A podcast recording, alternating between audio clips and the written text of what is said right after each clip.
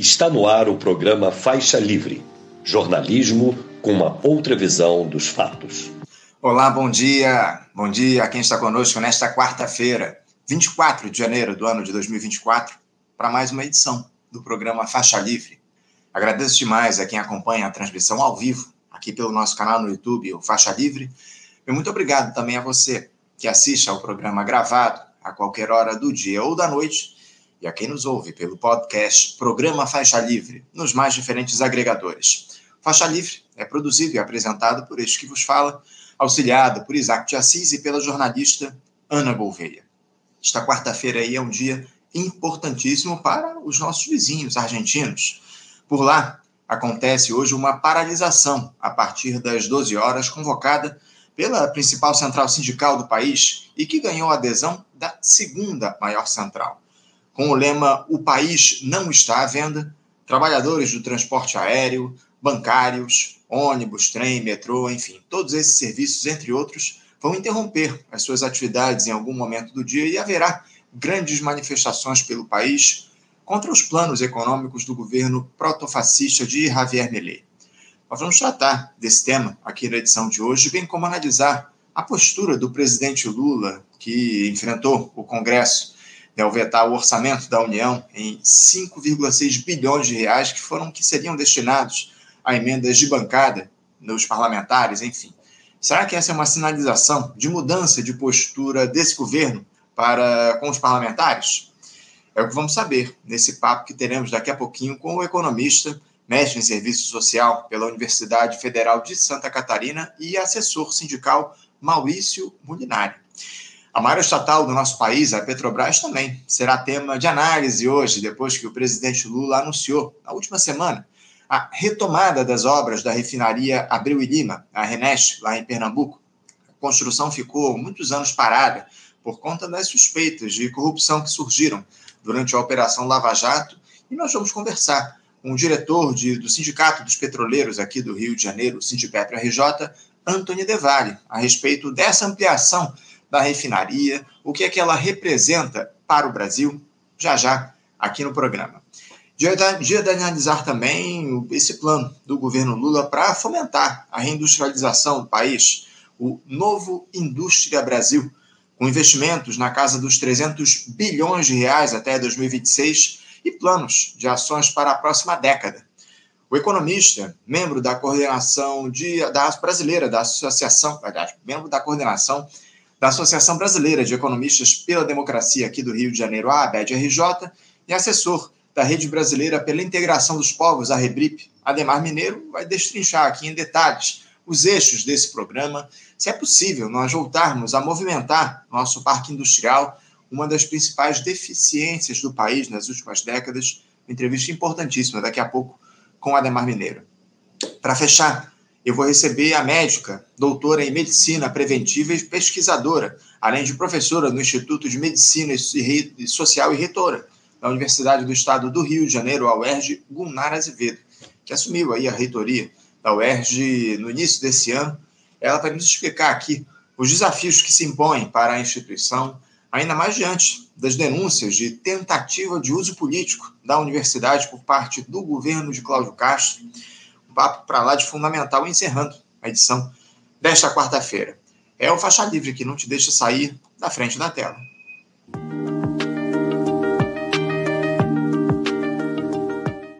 Bom, gente, abrindo a edição desta quarta-feira, eu vou saudar, já aqui nos aguardando, o economista, mestre em serviço social pela Universidade Federal de Santa Catarina e assessor sindical Maurício Molinari. Maurício Molinari, bom dia. Bom dia, Anderson. É, tudo bem contigo? Tudo bem com, com os demais camaradas que assistem o Faixa Livre? Tudo tranquilo, Maurício, tudo tranquilo. Quero agradecer demais a tua presença aqui com a gente mais uma vez no nosso programa para a gente falar de política, né, Maurício? Porque esse início de ano parece aí apontar para uma mudança na postura, na relação do governo Lula com o Congresso, pelo menos nas primeiras sinalizações. Essa semana, por exemplo, o presidente da República vetou 5,6 bilhões de reais em emendas parlamentares de comissão no orçamento de 2024. Essas emendas são aí um importante instrumento de negociação do executivo com o legislativo, tanto que os parlamentares já cogitam derrubar o veto do petista a fim de recuperar os recursos perdidos. O Lula afirmou ontem, Maurício, em uma entrevista, que terá aí o maior prazer em explicar às lideranças no Congresso Nacional os motivos que levaram a esse veto, que passam pela queda na inflação, o que acabou reduzindo a previsão de receitas do governo para esse ano. Maurício, em 2023 a gente observou o presidente tendo muitas dificuldades com o Congresso e em diversas vezes, para não sair derrotado, ele acabou cedendo antes ou desistindo de levar determinados temas à votação.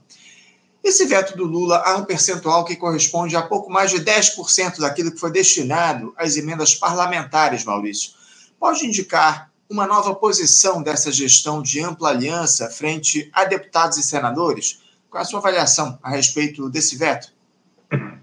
É, bom, Anderson, eu, eu avalio que esse veto e toda a política que o governo Lula desenvolve em relação ao parlamento, ela é expressão de um governo que, depois de três governos de extrema fragilidade né, política, é um governo com maior é, força política. Né, porque a gente tem que lembrar que essa escalada do avanço do parlamento sobre o orçamento, através das mais variadas formas de destinar emendas, ela começa lá em 2013, justamente quando, já no interior do, do processo de impeachment do, do, governo Dilma, aliás, quer dizer, o, o, impeachment, o processo de impeachment começou depois, mas já em 2013 o governo Dilma apresentava enormes fragilidades diante da crise do capital, né, que é o elemento estrutural que faz com que o governo Dilma entre nas suas fragilidades. Nas fragilidades do governo Dilma, o parlamento avançou sobre o orçamento através daquele momento das chamadas da, do, das emendas impositivas, né, tirando o poder do, do executivo, né, uma parcela do poder do executivo sobre o orçamento que passou a ser administrado pelo parlamento. Depois, logo na sequência, 2017, o governo Temer, um governo também de extrema fragilidade. Vamos lembrar que o governo Temer assume e rapidamente uma aprovação de menos de 20%. Né? E o governo Temer também tem que ceder ao avanço do parlamento sobre o orçamento, né, com as chamadas emendas de bancadas estaduais, e mais recentemente no governo Bolsonaro, que também era um governo muito frágil, um governo que se apresentou como um governo de mudar tudo que estava aí, mas que chegou na prática e não, não, não encontrou apoio decisivo de grandes setores do capital, do, do judiciário brasileiro, e teve que também ceder através da chamada do, do chamado orçamento secreto lá em 2021. Então, o governo Lula é o primeiro governo depois dessa é, sequência de governos de extrema fragilidade que emerge de processo eleitoral onde ele se constituiu um grande pacto nacional, onde não há apenas o governo tentando enquadrar em alguma medida, porque o mais importante aqui não é entender o movimento, mas é entender a medida do movimento, é entender qual é a profundidade desse ajuste de contas entre o executivo e o parlamento. Mas o governo Lula é um governo que consegue repactuar amplos setores sociais né, da classe dominante, não estamos falando aqui de setores da, da classe trabalhadora, mas especialmente nesse caso dos setores da classe dominante, como, por exemplo, o judiciário brasileiro, né, capitaneado pela figura de Alexandre de Moraes e Gilmar Mendes, que avançam na questão de, inclusive, decretar, né, no final do ano passado, como é, 2022, aliás, como é, inconstitucional o, o orçamento secreto, e o parlamento então vai lá e tenta manobrar para fazer com que isso se retome agora através das chamadas emendas de comissão. Então o governo Lula tem esse apoio, ele constituiu esse apoio no interior dos setores da classe dominante, em especial dos setores do Estado brasileiro, e permite com que haja uma repactuação ativa da posição do executivo em relação ao parlamento, não em relação às questões estruturais do país, Anderson. Esse é o ponto fundamental. Não estamos falando aqui de uma luta, de uma disputa, né? Porque luta é outra coisa. Acho que eu até é, desmereceria a palavra luta utilizar nesse caso, mas uma disputa apenas e somente pela parcela do orçamento que vai ser destinada pela mão do executivo ou pela mão do parlamento para praticamente as mesmas funções, para manter a mesma estrutura econômica, política e social. Então, o governo Lula ele é um governo que retomou poder político para poder enquadrar, em alguma medida, o avanço do parlamento sobre o orçamento. Isso é importante para o quê? E somente para o quê? Para uma maior racionalidade dos negócios da burguesia, porque vamos ter bem claro que o parlamento ele é uma forma é, extremamente é, plástica e adequada para gerir os negócios da burguesia, porque o parlamento é a sociedade por ações do capital, onde cada fração do capital compra a sua parcela de deputados, que é assim que funciona, né? O parlamento é, na sua enorme maioria, apenas um exército de mercenários que atua em função daqueles que lhe pagam mais. E o executivo, então, tem o instrumento das emendas parlamentares como uma forma de comprar essas maiorias de mercenários parlamentares para aprovar os seus os projetos do seu interesse. Quando você diminui o orçamento que é administrado pelo executivo e aumenta o orçamento que não tem nenhuma relação com o executivo e está apenas administrado pelo parlamento, diminui essa capacidade do executivo de justamente indicar algum tipo de ordenamento dessa política e acaba sendo esse essa anarquia plena da produção capitalista onde todo mundo vai buscar o seu butil e perde uma certa racionalidade. Então, o sistema capitalista como um todo, e aí não é não é nada revolucionário, não é nada de esquerda o que está acontecendo no Brasil hoje, é apenas uma reorganização desse orçamento em favor do executivo, e uma reorganização pequena, porque vamos lembrar, como você bem falou, que é apenas 10% do orçamento que é destinado para o parlamento, mas uma pequena reorganização para dar maior envergadura política, maior força política para o governo Lula aprovar algumas questões que são importantes esse ano,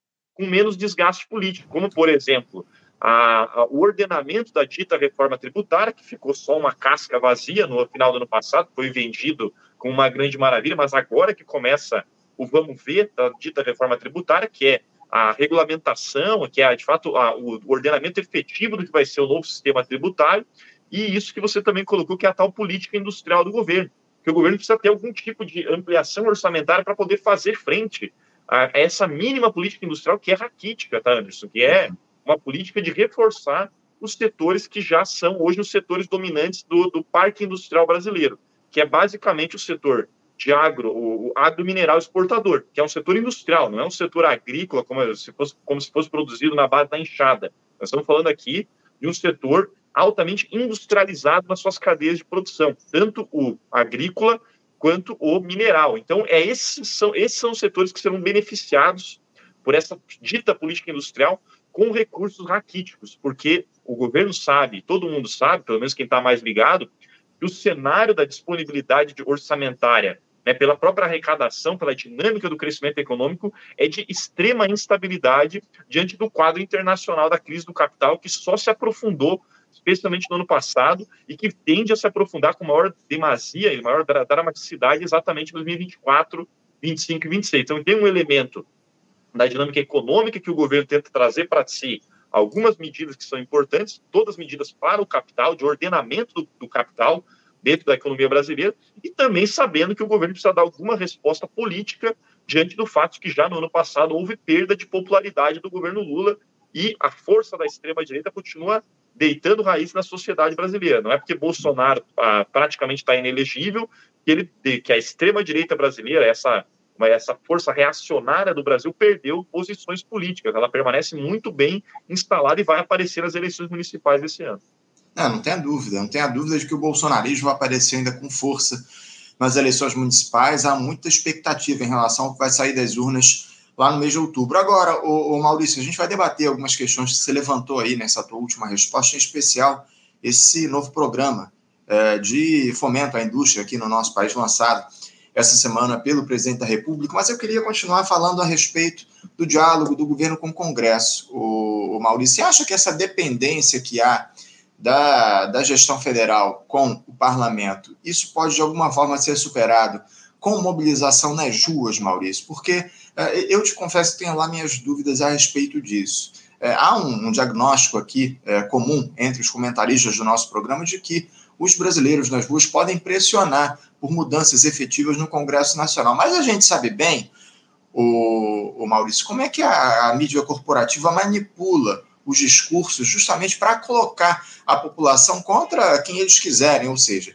se o Lula atuar no sentido de tentar levar os brasileiros para as ruas, assumir uma posição de protagonismo político, de liderança popular, uh, por qualquer que seja o motivo, Rapidamente, os comentaristas de plantão vão evocar a ideia ou a ameaça do socialismo no Brasil, enfim. Como é que você vê essa possibilidade de o Lula atuar como uma grande liderança popular, chamando, fazendo chamamento dos brasileiros às ruas para pressionar tanto o governo como o Congresso diante de uma grande imprensa que tenta, de alguma forma, manipular os discursos para ter os seus interesses atendidos, Maurício? Bom, Anderson, eu acredito que a gente precisa entender que um, um, um, processo de mobilização popular capitaneado por uma figura política, seja ela um presidente da República, seja ela alguma liderança que emerja do próprio processo de luta de classes, ela necessariamente exige que se haja um programa a ser mobilizado, certo? Ninguém se mobiliza e nenhuma liderança mobiliza né, ativamente as massas de um país se não houver um programa que exija, certo? certo? Exija esse processo de mobilização. E aí que a gente tem que entender que, para mim, é, o problema do governo é anterior ao fantasma da reação de uma extrema-direita. O problema do governo atual é o seu programa, porque o programa do governo atual é o programa que foi pactuado nas eleições de 2022, que é um programa que atende aos interesses do grande capital na sua forma de a, aparição, na sua forma de manifestação na economia dependente brasileira. E esse programa, Anderson, que é um programa de uma política industrial voltada para os setores do agro e da mineração e algum ou, um ou outro setor da indústria que vão ali para saltar o butil, porque também não tem muita capacidade de competir na dinâmica internacional. O, o, o, programa de uma reforma tributária que vai muito mais no âmbito da, da, da desburocratização e da correção de uma ou outra aberração do sistema tributário brasileiro, um programa de retomada de políticas sociais que são políticas sociais focalizadas, não são políticas sociais que envolvam uma elevação da consciência das massas que são que, que, que participam desse processo da política social, mas são políticas de caráter focalizado, pegar o orçamento e conter a, pobre, a, a pobreza extrema, que é o modelo do Banco Mundial de Política Social. Esse é o programa do governo Lula. É um programa que foi essa pactuação entre forças populares do Brasil que não aguentavam Bolsonaro, e não estou falando aqui que não era necessário naquele momento histórico das eleições vencer Bolsonaro, porque Bolsonaro seria um avanço, uma mudança de qualidade regressiva do patamar é, da nossa organização social brasileira, o Lula mantém tal como estava. Mas tal como estava a economia brasileira, a sociedade brasileira, a política brasileira, é o atendimento aos interesses do grande capital na sua faceta dependente do, no caso brasileiro, na posição que o Brasil ocupa nessa divisão internacional do trabalho. E para efetuar esse programa, Anderson, não há necessidade de mobilização popular. Para efetuar esse programa, é muito possível e muito viável ser feito através de negociações com as forças do parlamento, que são forças que, em última medida, também pactuam com isso. O que, que o parlamento quer? O parlamento quer manter maior possibilidade de arbitrar os seus negócios maior possibilidade de ser ele o intermediário desse programa. E o governo quer tirar do parlamento, porque ao tirar do parlamento uma parcela né, pequena dessa arbitrariedade, o governo consegue dar uma, uma, uma, uma um desenho mais razoável para essas medidas que precisa tocar. O governo consegue perder menos, é, é, des, colher menos desgaste político quando precisa negociar. Mas o programa que o governo Lula apresenta esse programa de unidade nacional do grande capital, de alguns setores populares sem programa, mas apenas pelo fantasma do, do, do, avanço do bolsonarismo, que é em medida real, em outra medida também fantasioso, né? Tem uma medida real e tem uma medida fantasiosa.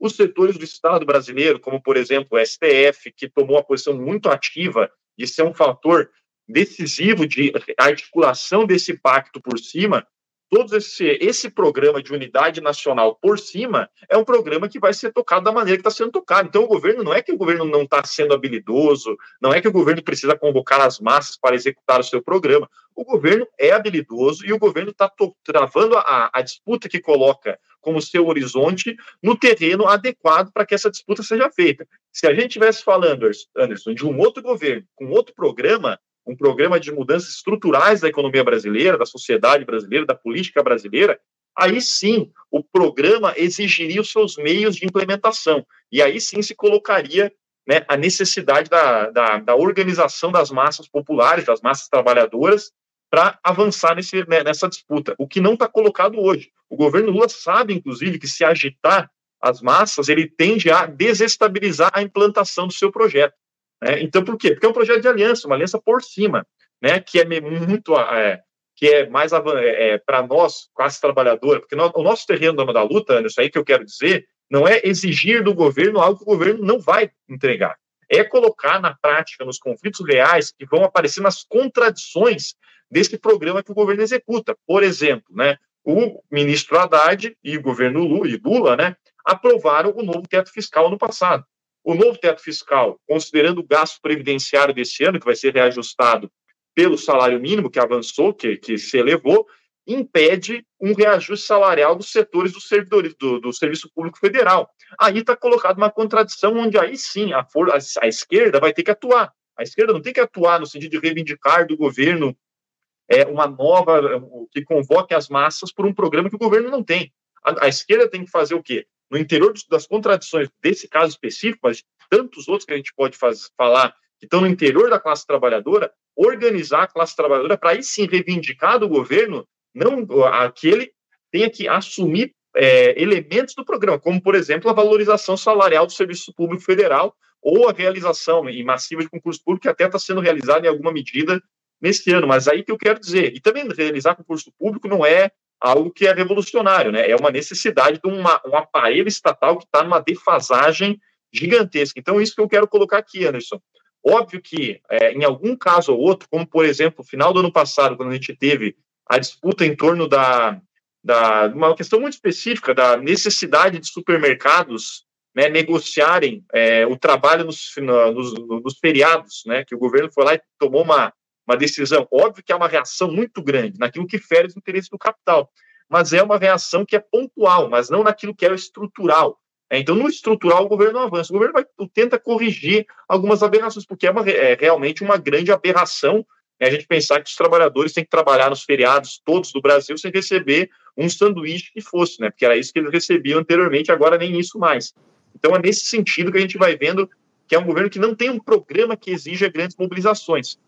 E aí que está o problema, Anderson, porque nas contradições, nas dificuldades que a vida cotidiana apresenta, porque a vida cotidiana continua muito ruim, apesar de uma pequena melhoria no ano passado, a extrema-direita continua fincando posições para enfrentar o cenário de luta no primeiro momento que a luta de classe se, se recolocar num, num, num, num processo mais acentuado, coisa que hoje ainda não está bem claro que isso está colocado. O, o Maurício, você avalia que as esquerdas aqui no Brasil, é, de alguma forma, estão são incapazes de fazer, de fato, a luta de classes como ela deve ser feita? Porque eu tenho percebido cada vez menos, ou na verdade o que eu tenho observado é um espraiamento das lutas aqui da esquerda no nosso país, né? Como a gente já tem falado muito a respeito disso, sobre o caráter identitário que a esquerda tem tomado ao longo dos últimos anos. Inclusive, a gente fez um debate a respeito disso no ano passado aqui no, no programa, essa dificuldade que há das esquerdas centrarem a luta é, no, nos interesses efetivos da classe trabalhadora, de, defendendo a luta de classes acima de tudo. É, você acha que a esquerda perdeu por completo essa capacidade de fazer a luta de classe, as esquerdas são incapazes de debater ou de dialogar com a classe trabalhadora nesse sentido? Bom, eu acredito que é, a gente tem que dar nome né, a, a essas esquerdas, para a gente não cair numa, numa generalização que acaba tirando, inclusive, qualquer possibilidade de transformação. Né? E a gente tem que entender que as contradições da luta de classes sempre vão gestar é, expressões mais radicalizadas e consequentes dessa luta. O que há, em termos gerais, é um, um largo processo de institucionalização. É, e a gente vê isso em, em, partidos como o PT, como o PSOL, né, em vários partidos que se institucionalizaram, que conce, conceberam que a única instância de fazer, de tocar o conflito social é a instância das instituições da legalidade, né? Legalidade aqui eu digo não que, mas assim, a busca pelas leis, pelo reconhecimento jurídico das pautas. Isso não é um problema em si mesmo, porque reconhecer juridicamente uma pauta é uma necessidade da luta de classe, não há contradição a isso. O problema é limitar esse reconhecimento de, das pautas à institucionalidade burguesa e não construir no interior das lutas né, a dualidade dos poderes, que é apresentar, primeiro, como um programa, a superação dessa sociedade. E aí está o grande problema hoje da esquerda brasileira. A esquerda brasileira naquilo que se apresenta como hegemônico, não estou falando que não hajam expressões contra-hegemônicas mais é, particulares, com não tanta expressão, que apresentem isso. Mas hegemonicamente, aquilo que se chama de esquerda hoje, não tem um programa de ruptura com o capital. A esquerda que se apresenta hoje como hegemônica, ela tem um programa de melhorias pontuais, muito tímidas, à própria ordem burguesa e a administração dos negócios da burguesia, de maneira a incorporar parcelas da população mais pobre no orçamento, que é o que o Lula expressa. Por isso que o Lula sintetiza tão bem esse setor dessa esquerda institucionalizada, porque ele não mexe na estrutura da propriedade privada, na estrutura econômica, na estrutura social, e traz para dentro do orçamento de maneira pontual e com política focalizada as expressões mais pobres né, da população. O problema é que essa esquerda é e, óbvio, incorpora as pautas identitárias, mas a gente tem que sempre qualificar o que são essas pautas identitárias. São essas pautas que abrangem o direito individual, né, a expressão individual, mas sempre no âmbito da própria individualidade, e não no âmbito da. e, e é, apagando completamente a questão de classe. Porque, como eu falava num debate que eu fiz aí contigo há um tempo atrás, é fundamental defender o direito à não violação né, dos imóveis da população negra brasileira, porque a polícia né, e a, a, polícia militar ela invade sem nenhum tipo de de segurança. Isso é uma pauta burguesa, é um direito individual, mas aí está colocado uma questão efetiva de classe e não uma questão abstrata de ficar discutindo o que foi falado no BBB, que é hoje o que mobiliza né, grande parcela da esquerda brasileira, que é essa luta cultural, culturalista, sem nenhum conteúdo de classe efetivo, sem nenhum conteúdo de, de organização da reivindicação. Qual é a reivindicação efetiva que se coloca? Então, Nesse ponto, a gente tem dois problemas. O primeiro, né, uma esquerda que se institucionalizou, e o segundo, uma parcela da esquerda que abandonou o horizonte efetivo da concretude da vida cotidiana, da vida cotidiana da classe trabalhadora. Entende? E nessas, mas isso não, não obviamente que é, se uma parcela da esquerda abandonou isso, não quer dizer que a classe trabalhadora deixou de viver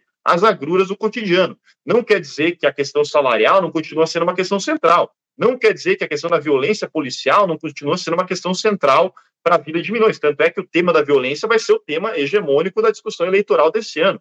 Por quê? Porque a violência é constitutiva de uma sociedade onde a pobreza material e espiritual é o que comanda.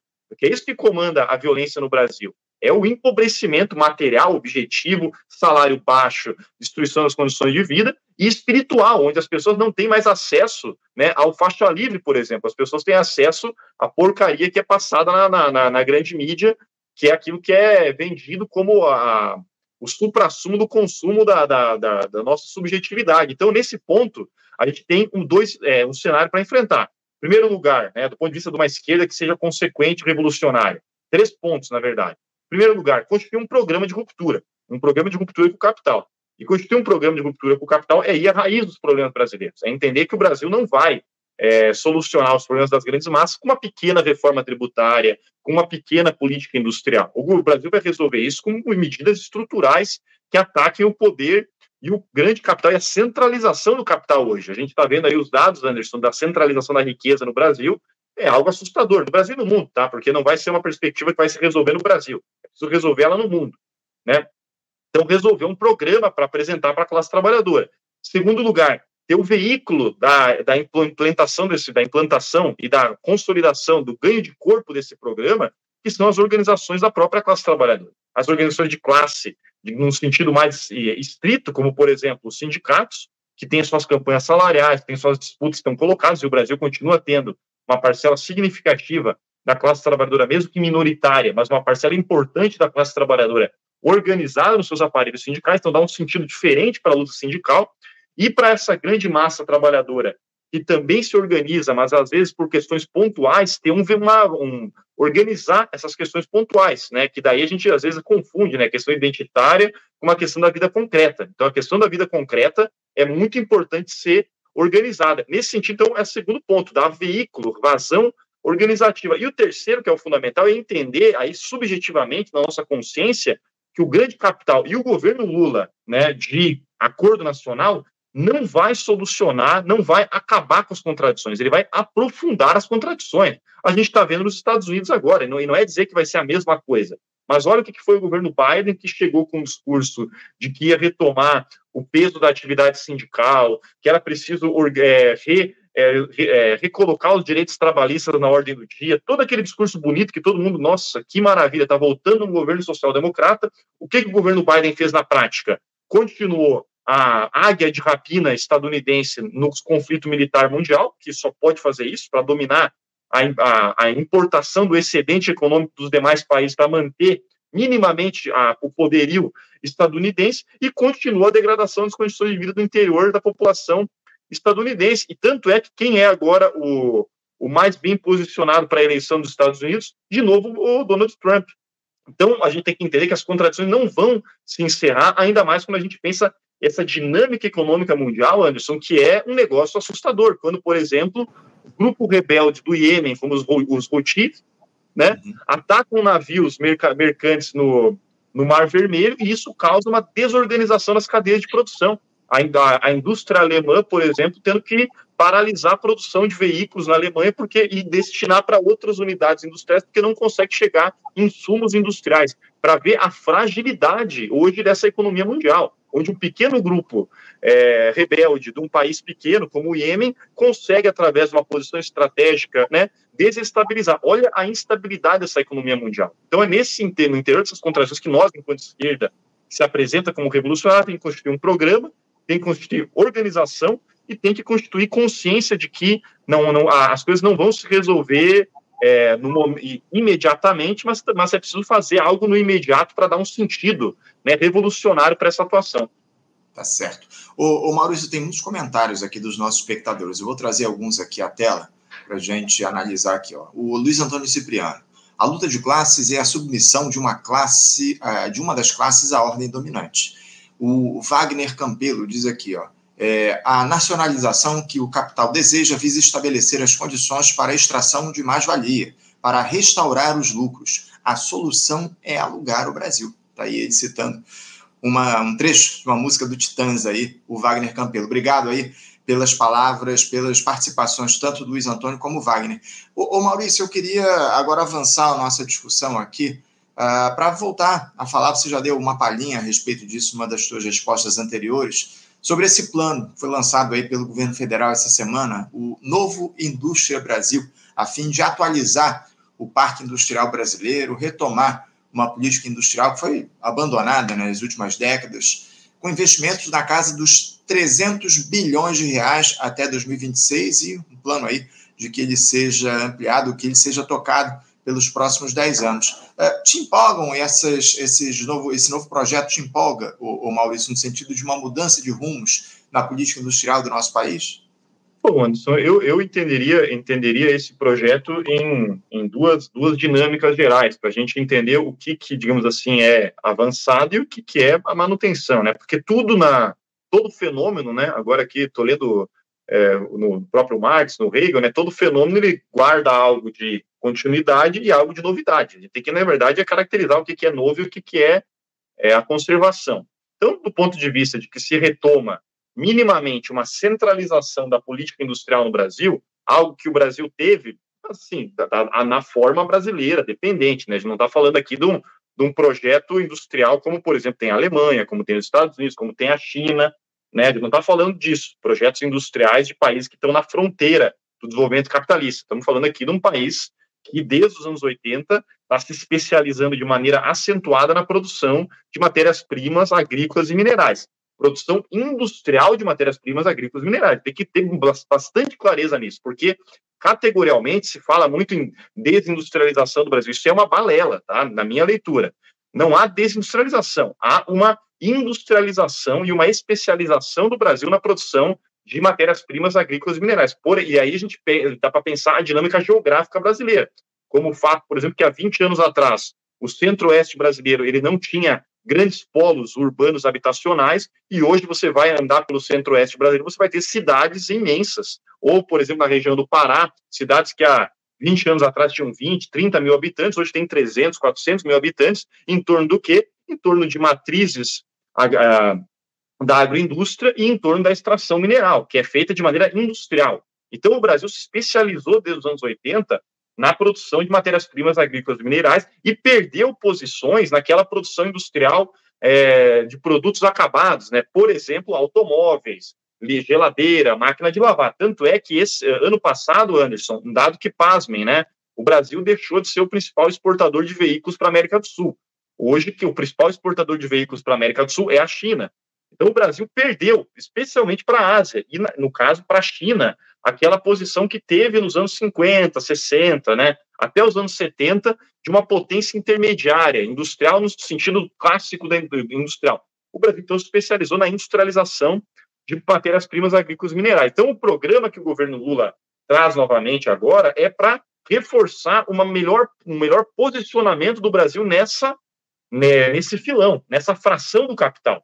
Coisa que o Brasil até teve ali de 2005 até 2012, né? E depois disso, com a crise capitalista, com a desorganização, da, inclusive da, da, da, da dinâmica política nacional, o impeachment da Dilma, toda essa discussão que a gente teve anteriormente, né? O parlamento ganhando peso, tudo isso fracionou, fragmentou essa política, que continuou tendo o mesmo sentido, mas perdeu em eficácia, em eficiência. Agora, o que o governo tenta fazer é, novamente, dar maior eficiência, maior eficácia para a implementação de uma política mais orgânica de fortalecimento do Brasil nessas posições. É, tanto é que já deixou bem claro, por exemplo, na questão da remuneração da folha salarial dos setores que supostamente mais empregam, que o governo Lula topou como, como briga agora no final do ano passado, que o Lula não vai mais querer salvar setores como o setor têxtil, porque não tem mais capacidade nenhuma de enfrentar o cenário. O governo Lula está meio que, que deixando claro, esses setores né, nós não vamos mais apostar, porque essa política custou muito, que foi uma avaliação que se fez lá com o governo Dilma na, na, na chamada nova matriz industrial, custou muito né, é, os subsídios que foram dados para setores como a, o automobilístico, a linha branca, etc., e não teve resultado. Tanto é que se deu um monte de subsídio para garantir emprego e foram os setores que mais demitiram. Por quê? Porque estão perdendo posições para os, para os mesmos setores que se é para a mesma indústria que produz agora na China, com muito mais produtividade e até com salário maior, tá? Porque a questão da China não é salário baixo hoje, é produtividade mais alta. Né? Então, nessa dinâmica vai ter uma maior eficiência desse, dessa política industrial, mas continua sendo uma política que não topa romper com a posição do Brasil né, subordinada na, divisão internacional do trabalho, Anderson, mesmo dentro de uma disputa intraburguesa. O Brasil, então, aceita passivamente com maior eficácia, maior organização, né, o governo trazendo para si essa posição de produzir produtos agrícolas e minerais, e dentro dessa cadeia né, agromineral, alguns setores da, do capital que sejam é, razoavelmente, economicamente viáveis de serem incorporados, como produção de matrizes aviárias, né, que daí sim, uma pequena indústria média, então o Brasil quer se reposicionar nisso. Menos indústria têxtil, menos indústria automobilística e a cadeia que está em torno dessas indústrias, e mais a cadeia produtora né, de produtos agrícolas e minerais. E um ou outro elemento aí, como por exemplo a indústria siderúrgica, a indústria do aço, que são setores industriais que o Brasil também ainda guarda uma posição competitiva. Mas o Brasil, aí que é o ponto importante. Então, o Brasil né, e o governo Lula tem uma posição de sofisticar, melhorar o encaminhamento dessa matriz, mas não de maneira nenhuma há uma ruptura com esse padrão exportador, né, primário exportador, que a economia brasileira está se colocando, primário exportador industrial, industrial, né, não estamos falando aqui de uma desindustrialização no sentido amplo, né, mas uma especialização ainda mais, é, é, ainda mais, é, como eu posso falar, o que continua nessa atuada, né, porque, e aí aproveitando, antes, aí há uma diferença entre o governo Lula e o governo Bolsonaro, na como se insere essa base produtiva nas relações internacionais.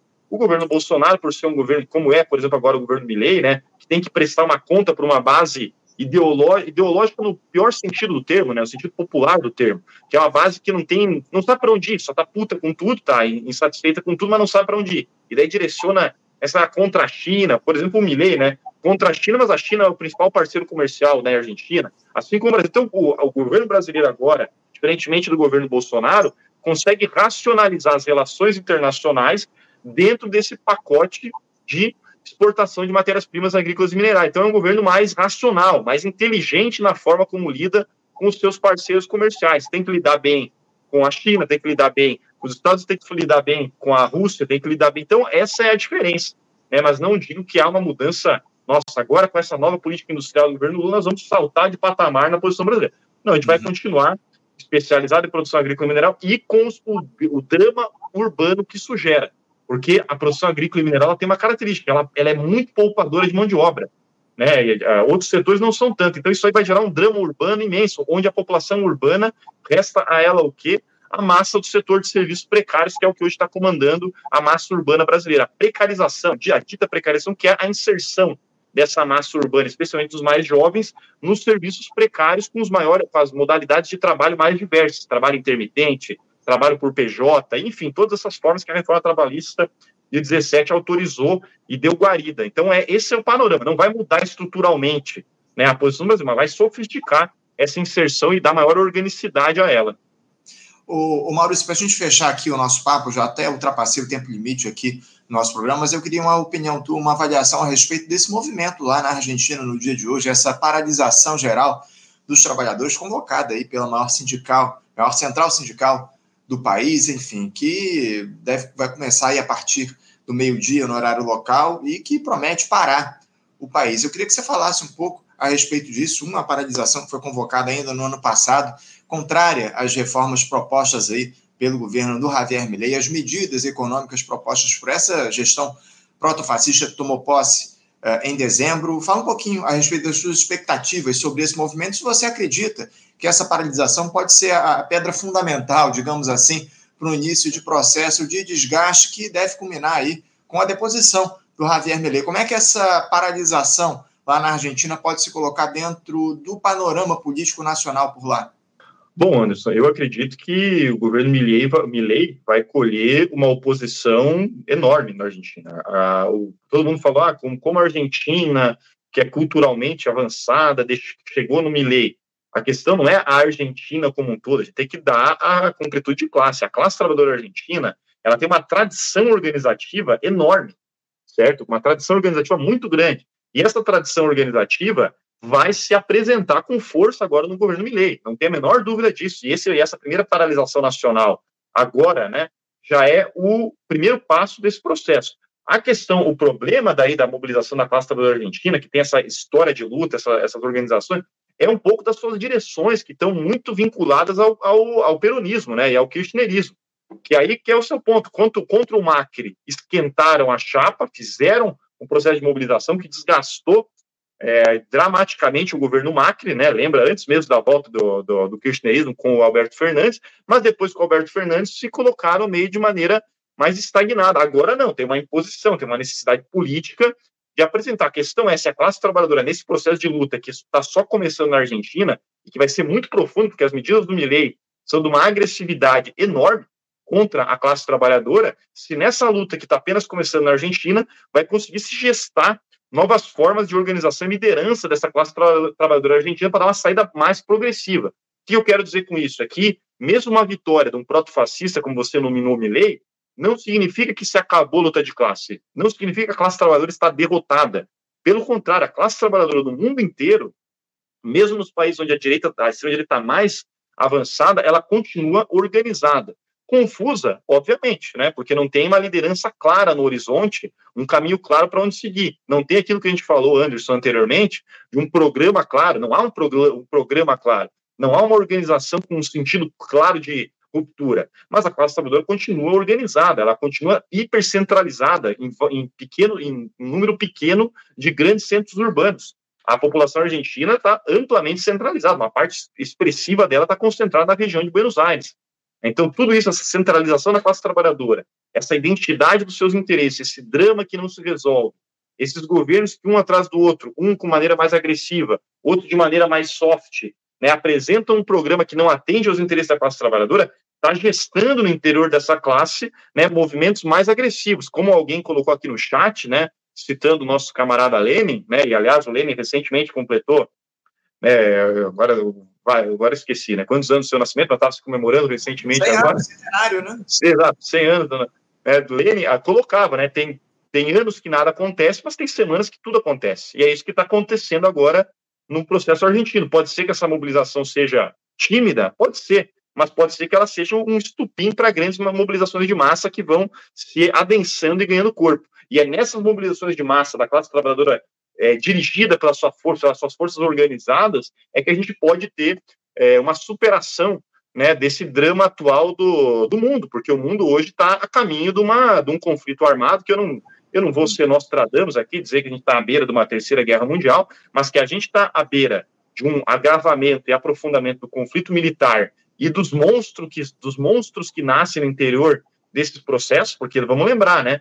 Quando uma guerra, ela, ela, se não tivesse tido a Primeira Guerra Mundial, não se formariam a degradação daquelas forças militares que apoiaram o Hitler logo na sequência. Então, a, gente, a guerra vai criando essas, essas monstruosidades. Então a gente tem, enquanto esquerda, que apresenta uma perspectiva, esquerda revolucionária, né, comunista na, na, prática, que apresenta um sentido de superação do capital, a gente precisa ter é, no horizonte essa, essa, o drama de uma forma organizada, essa democracia parlamentar que não resolve mais os problemas e que vai gestando, de um lado, as contradições que são o nosso insumo, mas que também, né, em outras frações, especialmente nas, nas frações da pequena burguesia, são um insumo da extrema-direita. Então, é nessa contradição que está se apresentando essa guerra de classe que vai se aprofundando cada vez mais. E a Argentina vai ser um exemplo disso. Eu acredito mesmo que vai haver um largo processo de mobilização na Argentina. Não vou cravar que essa mobilização de hoje vai ser ela, o ponto inicial. Mas a continuidade do pacote do Milei vai exigir, vai criar uma necessidade que a classe, classe trabalhadora argentina dê uma resposta ativa. E é aí que vai estar tá colocado o, o fio condutor da nossa reorganização enquanto uma esquerda comunista revolucionária. É o que a gente espera, acima de tudo, que essa mobilização lá na Argentina hoje produza frutos diante da necessidade que há da esquerda avançar aqui no nosso continente. Só uma, uma pequena retificação: é, tivemos 100 anos da morte de Lenin aí ah, essa semana, né? E uma outra questão que eu queria trazer aqui, aproveitando uma deixa que você me deu, Maurício, a respeito é, do panorama geopolítico, global, a gente vai fazer aqui no nosso programa, na próxima sexta-feira, um debate a respeito da situação internacional, justamente por conta dessas ameaças que surgem aí de conflitos generalizados, enfim. A gente vai trazer essa questão na próxima sexta-feira. Eu já fico convite aqui para os nossos espectadores, para que eles acompanhem aí o nosso debate na próxima sexta-feira a respeito desse tema internacional aqui no nosso programa. Maurício, eu quero agradecer demais a sua presença aqui mais uma vez com a gente no nosso programa. Muito obrigado por ter participado, aceitado o nosso convite para fazer essa discussão. E aproveito para te desejar um ótimo dia de trabalho e deixo o meu abraço forte. Obrigado, Anderson. Estou é, aqui sempre disponível aos convites do Faixa Livre. Agradeço o convite, possibilidade de estar falando para um público né, que quer se politizar, porque o Faixa Livre tem essa, essa raiz né, que traz junto consigo. Então, é, desejo para ti, para todo mundo que acompanhou também um ótimo dia e o, que a luta de classe nos abra os caminhos da, da revolução. Um abraço. É isso, Maurício. Obrigado. Um abraço para você. Até a próxima. Conversamos aqui com Maurício Molinari. Maurício Molinari, que é economista. Maurício também é mestre em serviço social pela Universidade Federal de Santa Catarina e assessor sindical, falando aqui com a gente a respeito do cenário político nacional, enfim, da, das dificuldades que a esquerda tem enfrentado ao longo dos últimos tempos no nosso continente, das escolhas feitas, acima de tudo, pelo governo Lula, enfim, um papo a respeito de muitos temas aqui que a gente trouxe com o Maurício. Você, ouvinte do Faixa Livre, pode ajudar a mantê-lo no ar. Faça sua contribuição diretamente na conta do Banco Itaú, agência 6157, conta corrente 99360, dígito 8. Esta conta encontra-se em nome do Sindicato dos Professores do Município do Rio de Janeiro e região, o Simpro Rio, uma das nossas entidades patrocinadoras, mas seus recursos são destinados exclusivamente para o financiamento do nosso programa. Você pode fazer sua doação de qualquer valor, utilizando também a nossa chave Pix, que é ouvinte@programafaixalivre.com.br. Sua contribuição é fundamental para a manutenção desta trincheira progressista no ar.